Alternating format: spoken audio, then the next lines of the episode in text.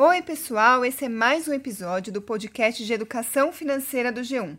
Hoje a gente vai falar sobre um item muito importante de segurança para investimentos. Eu sou Karina Trevisan, repórter de economia, estou com minha colega Thaís Laporta. Olá, pessoal! E é isso mesmo, o assunto de hoje é o Fundo Garantidor de Crédito, o FGC. Já ouviu falar sobre ele? Para quem não entende muito bem o que é isso, ele funciona mais ou menos como um seguro de um carro, por exemplo, né? É, imagina só, se você se envolve em um acidente e não consegue recuperar o seu carro depois, esse seguro vai te ressarcir pela sua perda. E o mesmo acontece com o seu investimento. O FGC vai pagar por aquela aplicação que você tem ali, no caso de um banco ou uma corretora ter ido à falência, né? E a gente faz essa comparação para entender melhor como ele funciona, mas na verdade ele é um pouquinho diferente dos seguros comuns. Por quê? porque não é você que vai pagar por ele. Essa é uma das diferenças entre o seguro de carro, digamos assim, um seguro de vida, e o FGC. Nesse caso, não é o investidor que vai pagar para ter um seguro, e sim o banco ou a corretora onde está o investimento dele. Se você não entende muito bem a diferença entre investir num banco ou numa corretora, a gente já falou sobre isso aqui no nosso podcast. É só olhar aqui na nossa página, procura o episódio 27 Aí você vai entender tudo sobre bancos e corretoras, mas voltando ao assunto de hoje, que é o FGC, o banco ou a corretora onde você tem um investimento, ele vai reservar uma quantia, digamos assim, que é para custear o, o, seguro que seria pago ao investidor em caso de necessidade. Ou seja, se você tem ali uma aplicação, um investimento, e a corretora quebrar, o banco falir, enfim, alguma coisa que faça com que você perca o seu dinheiro, é dessa segurança, é desses depósitos e, que os bancos e corretoras fazem que vai sair o dinheiro para ressarcir você. Exato. Mas não é todo tipo de investimento que é coberto pelo FGC. Então precisa prestar atenção aí para saber quais são eles, né? A, a, aplicação mais popular, que é a caderneta de poupança, ela está coberta, assim como também o dinheiro que você tem depositado em conta corrente. Não importa se é poupança antiga ou nova, tudo que você tem depositado no banco nessas modalidades vai ser coberto, né? Outros tipos de investimento que também estão na cobertura são as letras de crédito imobiliário, letras de crédito do agronegócio e os CDBs, que são os certificados de depósito bancário, né, os títulos emitidos pelos próprios bancos. Mas, por outro lado, os investimentos em ações, por exemplo, não estão cobertos pelo FGC, ou seja, se você tiver alguma perda, obviamente que você não vai ter esse dinheiro de volta. E o mesmo acontece com os títulos do Tesouro Direto, porque eles pertencem ao governo, não tem nenhuma ligação com os bancos, né? Agora, tem também os investimentos é, que são colocados em contas, por exemplo, de bancos digitais ou fintechs, né? Aí já tem muitas dúvidas que surgem. E aí, cobre ou não cobre? Isso vai depender de cada fintech ou de cada banco digital, né? Se for uma instituição autorizada a funcionar como banco, ela tem essa cobertura do FGC. Mas se não for, aí você não vai ter essa garantia. É por isso que é importante quando a gente vai escolher qual investimento faz, fazer, além de olhar a rentabilidade, a liquidez, todos aqueles requisitos que a gente presta atenção na hora de escolher, tem que olhar também se está ou não coberto pelo FGC. Se você é um, um investidor que prioriza bastante a segurança, mais conservador, enfim, é uma coisa importante para se levar em consideração, né, Thaís? Sim. E além do tipo de investimento, também tem outro porém, digamos assim, que é o valor.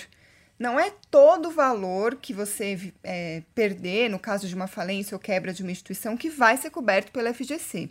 Ele tem um limite de 250 mil reais por instituição. Ou seja, vamos supor que você tem 300 mil reais num banco só. Num único banco você tem uma poupança, um CDB e um dinheiro em conta corrente, por exemplo.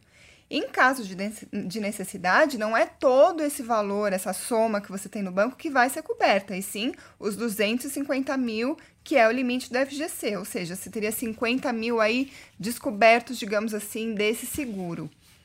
E como conseguir garantir aí para você não perder o dinheiro caso você tenha mais de 250 mil? diversificar, né, Karina? É, uma opção, por exemplo, é se você tiver esses 300 mil que eu citei no exemplo anterior, você pode é, dividir em dois bolos, digamos assim, de 150 mil e colocar em bancos diferentes, ou num banco e numa corretora, enfim, dividir o seu dinheiro em instituições diferentes. A gente sempre fala em diversificação quando a gente está falando de escolha de investimentos, ou para quem vai investir em ações, os educadores financeiros falam muito, ah, divide em várias empresas, não coloca todos os ovos numa cesta só, mas isso vale também para instituições, principalmente quando a gente está prestando atenção nessa questão do FGC. Você diversificar as instituições onde você coloca o seu dinheiro também ajuda na sua segurança. Agora, teve uma mudança em 2017 que estabeleceu um limite de um milhão de reais por pessoa para ser coberto por esse fundo. Então funciona da seguinte forma: é, você pode ter aí o seu dinheiro diversificado, né, em diferentes bancos, por exemplo, até 250 mil reais em quatro bancos diferentes, você está protegido. Se passar desse valor, acabou, não tem cobertura. É, e isso vale aí por um período de quatro anos, né? É, Thaís, mas por enquanto, assim, agradeço sua lembrança, mas essa história de ter um milhão de reais não é muito a minha, sabe? não cheguei lá ainda, então enquanto isso não acontece, vamos voltar aqui para o nosso podcast é, para falar de outra dúvida, que é conta conjunta. Se você tem uma conta conjunta, seja um investimento, uma conta corrente, uma poupança, enfim, com outra pessoa é, será que a gente tem o dobro de seguro, Thaís? O seria dobro do muito limite? bom, seria ótimo, né? Seria, mas a resposta é não. Nesses casos, se o banco quebrar, a garantia de 250 mil ela é dividida entre os titulares da conta. Então, por exemplo, se duas pessoas tiverem uma aplicação conjunta de 500 mil reais, elas vão estar tá cobertas, vão estar cobertas em 250 mil da mesma forma, ou seja, metade aí do valor que elas têm aplicado, né? E a segurança do FGC vai ser dividido com 125 mil reais para cada uma, ou seja, metade do limite para cada titular da conta. Isso em caso, claro, de falência, de quebra do banco. Certo. E uma outra pergunta que pode surgir aí, né, e é muito comum, é se o FGC vale também para empresas ou só para investidor pessoa física. E vale sim para as aplicações feitas pelas pessoas jurídicas, né? Ou seja, por CNPJ a regra é a mesma, aquele limite de 250 mil, né? Mas para fundos de investimento essa regra não se aplica porque elas não são pessoas jurídicas. É, ou seja, retomando então o que a gente falou até aqui, a regra é limite de 250 mil reais por CNPJ ou CPF e por instituição financeira. Exato. Outra dúvida é: se o banco quebrar, quanto tempo eu vou demorar para receber o meu dinheiro aí do meu seguro, quanto tempo demora para o é, FGC me pagar. É, bom, depois que o banco passa todas as informações, os documentos, tem toda essa burocracia, digamos assim, né? O prazo é de 10 a 15 dias para o investidor receber é, o ressarcimento a que ele tem direito. Essa informação ela está no site do FGC, onde, aliás, você pode encontrar vários dados sobre o fundo, balanço de quanto já foi pago nos últimos meses, os depósitos, enfim, tem bastante informação. O site, para quem se interessou, é fgc.org.br.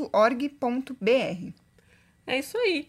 Se você tinha medo de investir, achando que o banco pode quebrar e você ficar sem dinheiro, essa preocupação já não existe mais, porque você conhece o FGC, né?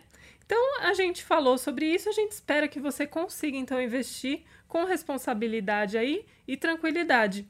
E a gente vai terminando esse episódio por aqui. Esperamos que tenha ajudado você a entender melhor como funciona. É isso aí. Semana que vem a gente volta com um assunto novo. Até lá, pessoal. Tchau, tchau.